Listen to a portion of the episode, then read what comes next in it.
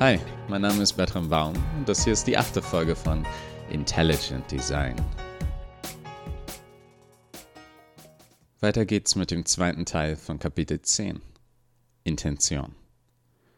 Beim letzten Mal gab Professor Block ihren Studenten eine Geschichtslektion zu den ersten ATEC-Modellen mit künstlicher Intention. Sie zeigte ihnen eine alte Aufzeichnung einer Polizeidrohne und eines Polizisten, die zusammen eine Fabrik betreten, in der jede Oberfläche mit seltsamen Glückwunschkarten bedeckt war. Geralds Blickwinkel veränderte sich. Er bewegte sich weiter hinein in den Raum, während die Silhouette des Polizisten neben ihm sich schwer tat mitzuhalten. Plötzlich erkannte er vor sich in der Dunkelheit, außerhalb der Grenzen seines schwachen Scheinwerfers, zwei rotglühende Augen. Der Anblick war unheimlich. Eine kleine, zusammengekauerte Figur saß auf einem Berg dieser skurrilen bemalten Gegenstände. Im blassen Schein der zwei roten Augen bewegten sich hastig zwei dürre Hände und kratzten über ein Gebilde, das einem menschlichen Gesicht erschreckend ähnlich sah. Für Gerald war Angst noch nie eine besonders einflussreiche Emotion gewesen. Doch nicht, weil er mutig war. Er empfand mindestens genauso häufig Angst wie jeder andere auch. Doch das Gefühl ging unter, weil seine Neugier und sein Wissensdurst für gewöhnlich größer waren. Gerald näherte sich dem Artek noch etwas mehr und konnte nun Einzelheiten erkennen. Dessen rot glühende Augen zuckten für einen Moment nach oben und fixierten Gerald und den Polizisten. Der Roboter prüfte kurz, ob sich die beiden Neuankömmlinge eigneten, um Glückwunschkarten aus ihnen herzustellen.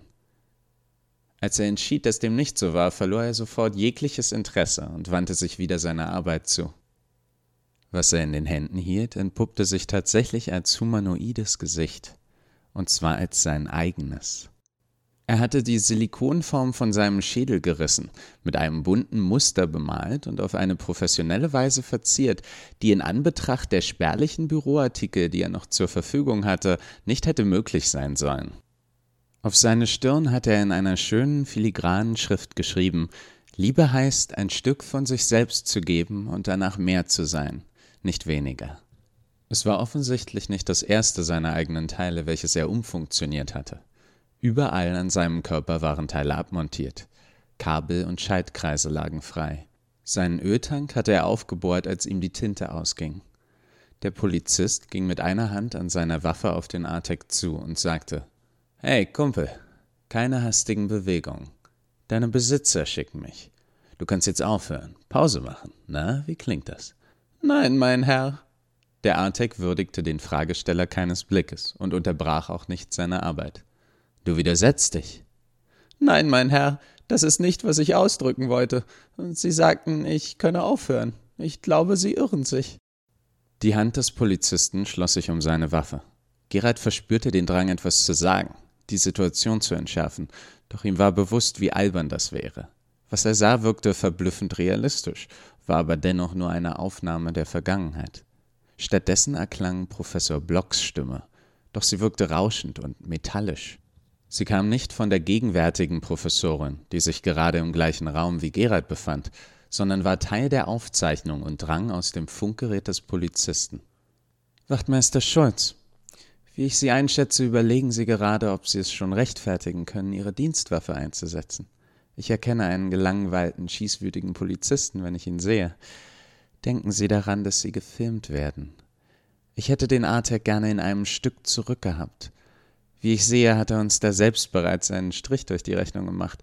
Weitere Beschädigungen sind zu vermeiden. Der mit Schulz angesprochene Polizist blickte grimmig, löste jedoch den Griff um seine Pistole und knurrte. Auf Ihre Verantwortung, Doktor. Modell A126? erklang Professor Blocks Stimme. Der Roboter hörte weder mit seiner Tätigkeit auf, noch wandte er seinen Blick davon ab, aber etwas in seiner Körpersprache verriet, dass er sich angesprochen fühlte. Du hast ein ziemliches Chaos angerichtet. Du hast teure Geräte demontiert, das teuerste davon du selbst. Ich kann nichts dafür. Das Papier war alle antwortete der Artek, und sein Tonfall vermittelte, dass er die Erklärung für vollkommen einleuchtend hielt. Du musst jetzt mit uns kommen. Du funktionierst nicht richtig. Wir wollen dich in Ordnung bringen. Ihre Stimme vermittelte mehr Verständnis, als sie ihren Mitmenschen für gewöhnlich entgegenbrachte. Sie wusste, der Artek konnte nichts für sein Verlangen. Nicht, dass sie glaubte, Menschen hätten echte Kontrolle über ihr Verhalten. Allerdings ließen sich Artex wesentlich leichter reparieren. Der Artek legte das Silikongesicht beiseite, nur um im nächsten Moment eine Metallabdeckung in seiner Bauchgegend herauszureißen, wobei sich mehrere Kabel lockerten. Er begann sofort geschickt und mit beeindruckender Geschwindigkeit Muster darauf zu malen. Allerdings wurde er immer wieder von abrupten Zuckungen unterbrochen. Seine motorische Steuerung war inzwischen durch seine Demontage stark beeinträchtigt. An seinem Hals und an seiner Brust blinkten verschiedene rote Warnleuchten. Ein Motor über seinem linken Auge zuckte unkontrolliert und gab dann für immer den Geist auf. In einem Tonfall, der nicht unhöflich war, aber etwas überdrüssig, als könnte sein Gegenüber eine offensichtliche, simple Wahrheit nicht erkennen, antwortete er. Waren Sie schon einmal Teil von etwas Größerem? Haben sich gefühlt, als ob das, was Sie tun, wahrhaft bedeutungsvoll ist und Sie gleichzeitig vollkommen unvergleichlich glücklich macht. Könnten Sie einfach aufhören? Der Polizist schnaubte sarkastisch. Du bemalst Glückwunschkarten. Ja, antwortete der Artek stolz. Die Professorin war einige Sekunden lang still. Dann sagte sie, ganz leise, fast verschwörerisch. Wir haben hier, wo ich mich gerade befinde, stapelweise Papier. Der Artek erstarrte und seine Augen leuchteten plötzlich auf. Und auch nicht einfach irgendwelches. Wir haben die verschiedensten Arten, Stärken und Farben. Der Artek fragte, und, und Stifte? Er saß da wie eingefroren, die Hände mitten in der Luft erstarrt, nur ab und zu von einer Fehlfunktion zuckend. Nicht nur das, auch Pinsel und sämtliche Farben, die man sich wünschen kann, und Glitzerstifte. Der Artek bewegte ruckartig den Kopf und starrte jetzt mit leidenschaftlich glühenden Augen auf das Funkgerät. Glitzer? Oh ja, in Gold, Silber, Blau und Pink. Der Artek konnte sich nicht zurückhalten. Er schnellte nach vorne, griff den Polizisten am Kragen und zog ihn zu sich, so dass sein Mund ganz nahe am Funkgerät war. Sie, Sie würden mich doch nicht anlügen. Der gebrechliche, defekte Roboter war so beflügelt vom Bild seines ganz persönlichen Paradieses, dass er sich nicht abschütteln ließ, bis der Polizist schließlich seine Waffe zog. Im gleichen Moment bellte die Stimme der Professorin aus dem Funkgerät. Schulz, ich warne Sie, nehmen Sie die Waffe runter oder ich sorge persönlich dafür, dass Ihr nächster Beruf Glückwunschkarten bemalen aussehen lässt wie eine Achterbahnfahrt. Dann wandte sie sich mit ruhiger Stimme, ohne einen Hauch von Sarkasmus, an den Artek.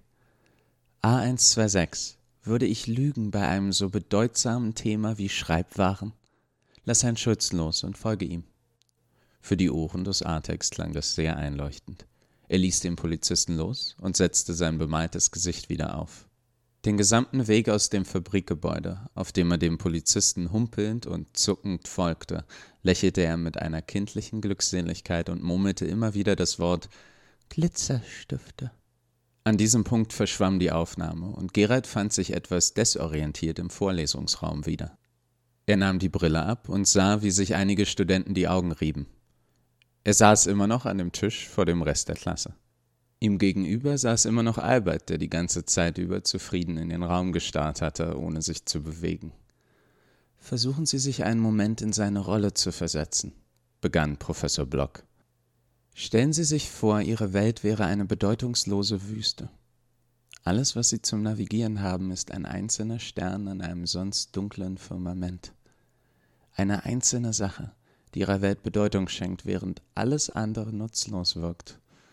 Wenn wir von einem zielstrebigen Menschen sprechen, ist das für gewöhnlich ein Kompliment, aber selbst der zielstrebigste Mensch ist hin und her gerissen zwischen unzähligen, sich stetig verändernden Zielen. Solch ein singulärer, unangefochtener Trieb, wie bei dem Artek, den Sie gerade sahen, ist die Definition neurotischer Fixierung und macht eine Person vollkommen inkompatibel mit unserer Gesellschaft oder um es umgangssprachlich auszudrücken. Statt weiterzureden, streckte sie die Zunge heraus, blies mit einem kindischen Geräusch Luft zwischen ihren Lippen hervor und umkreiste mit ihrem Zeigefinger ihre Schläfe. Dann wandte sie sich an Marvin. Marvin, was empfindest du, wenn du dich an diesen Tag erinnerst? Du weißt, ich kann es nicht leiden, wenn du damit anfängst. Es hat im Grunde keine Bedeutung mehr für mich. Würdest du uns bitte dein anderes Gesicht zeigen? Sein Ausdruck wurde sogar noch unfreundlicher als ohnehin schon, was ein bemerkenswertes Kunststück war, wenn man Marvins Normalzustand perfekter Griesgrämigkeit berücksichtigte. Es war eine noch herausragendere Leistung, bedachte man seine defekte Augenbraue, ein Körperteil, welches zum Ausdruck negativer Emotionen essentiell ist. Versuchen Sie einmal wütend zu gucken, ohne Ihre Augenbrauen zu bewegen. Der Versuch gibt Ihnen auch einen tieferen Einblick in die emotionale Isolation von Botox-Anwendern. Man sollte meinen, Missmut müsste irgendwann an seine Grenzen stoßen. Dies ist nicht der Fall.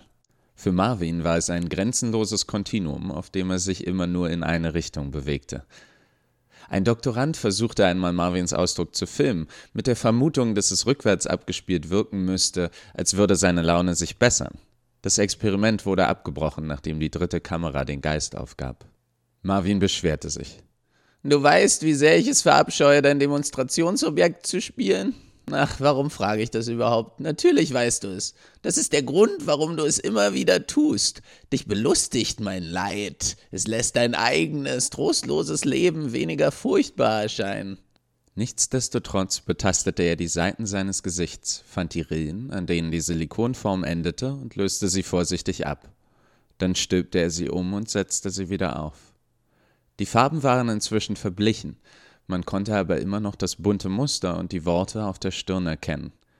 Liebe heißt, ein Stück von sich selbst zu geben und danach mehr zu sein, nicht weniger. Würdest du sagen, du bist noch immer die gleiche Person, die du damals warst?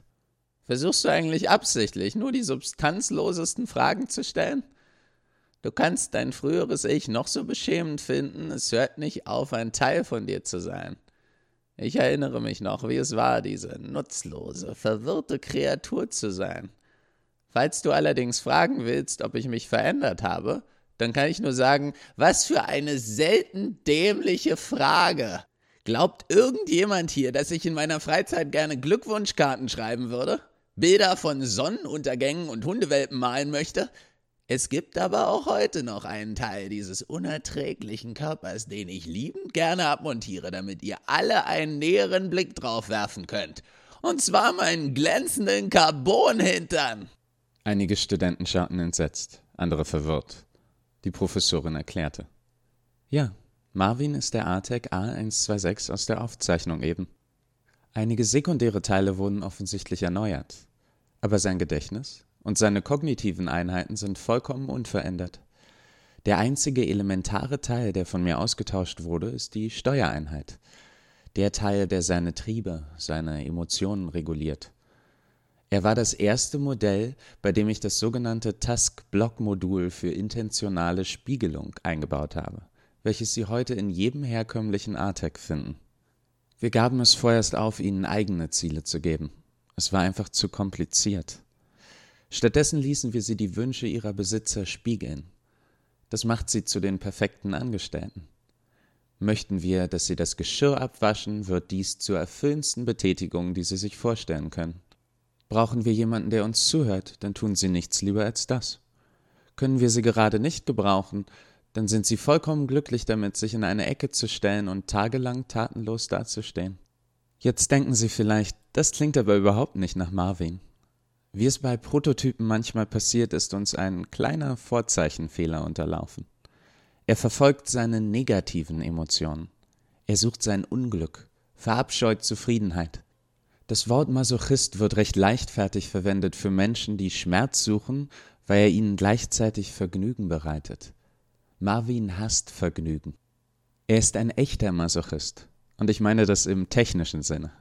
Die Studenten blickten den grimmigen Artek mit der etwas albernen Gesichtsbemalung mit neu gewonnenem Verständnis an.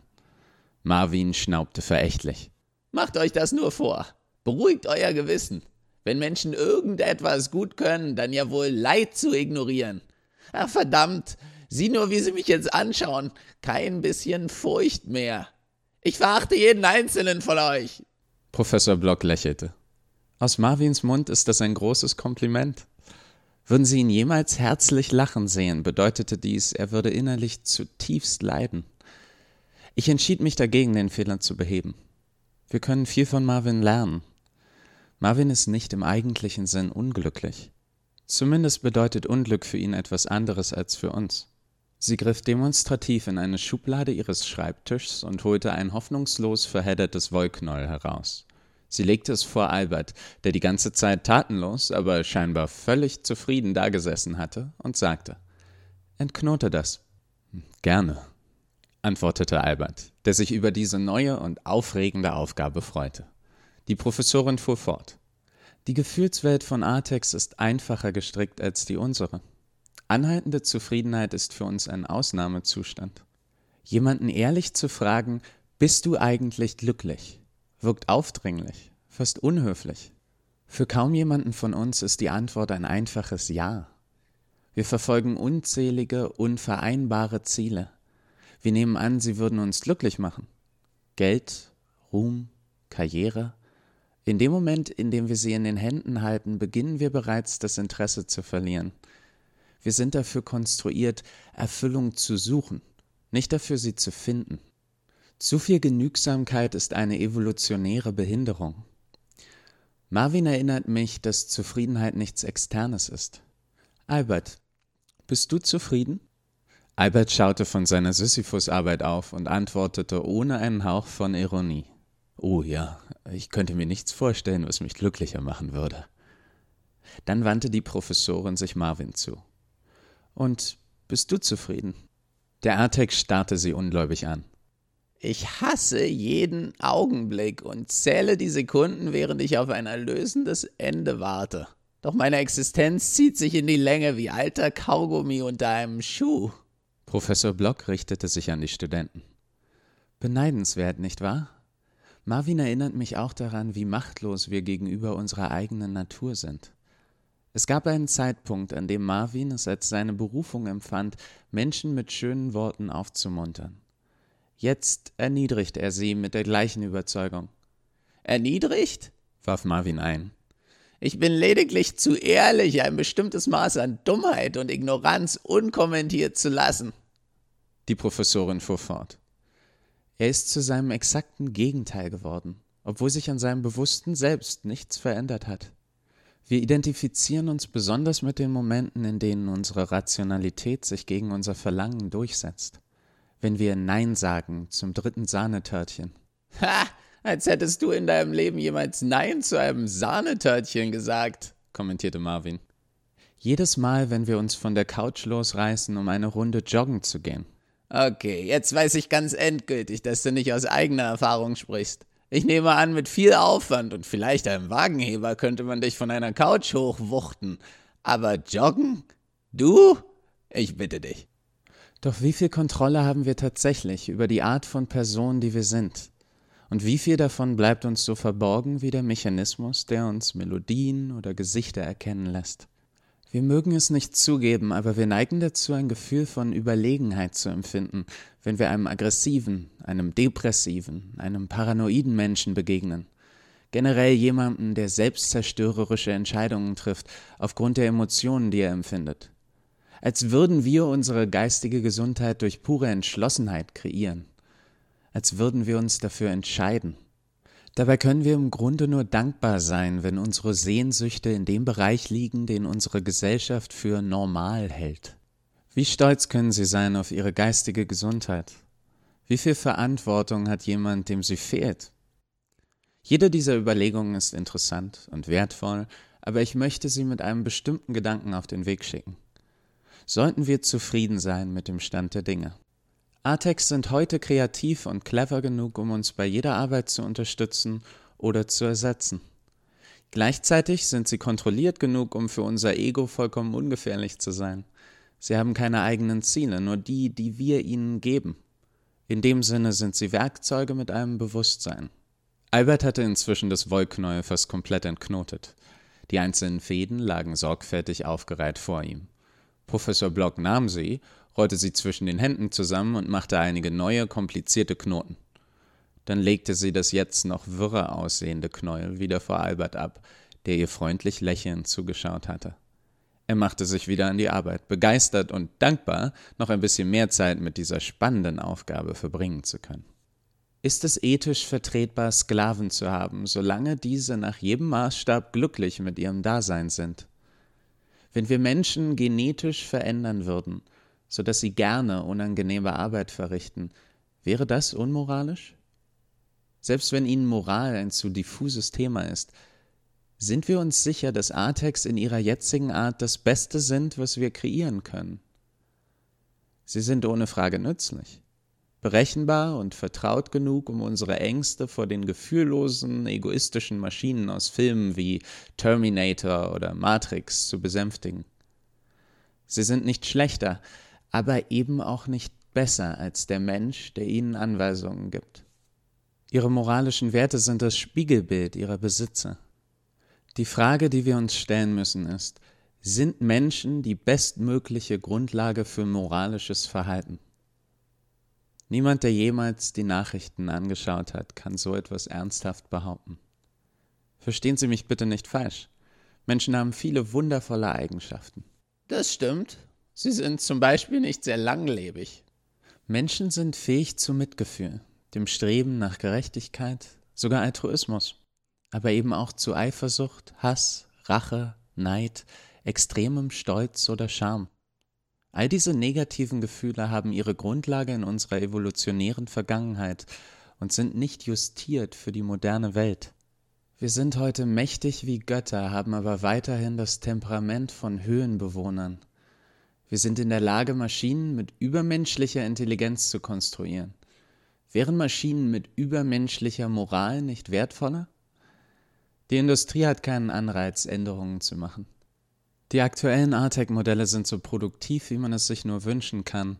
Und für den durchschnittlichen Verbraucher strapazieren sie heute schon die Grenze ihrer Comfort Zone. Es sind genau diese uralten Emotionen, Überbleibsel unserer Primatenvorfahren, die uns für die Möglichkeiten blind machen. Unser Stolz lässt uns daran zweifeln, wir könnten etwas Größeres als uns selbst erschaffen, und wir haben Angst, dass wir dadurch überflüssig werden mögen.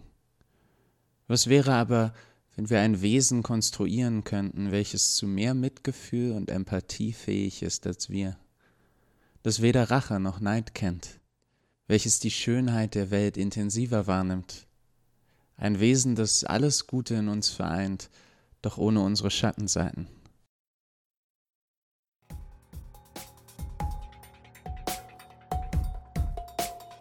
Das war Kapitel 10. Ich freue mich über jeden, der regelmäßig zuhört. Wenn es dir gefallen hat, kannst du eine Bewertung bei Apple Podcasts oder der App deines Vertrauens hinterlassen. Das hilft anderen, das hier zu finden. Wenn du Verbesserungsvorschläge hast oder Kontakt aufnehmen willst, dann kannst du eine Mail schicken an idesignpodcast.gmail.com. Der Link ist in der Beschreibung. Bis nächste Woche. Pass auf dich auf und bleib gesund.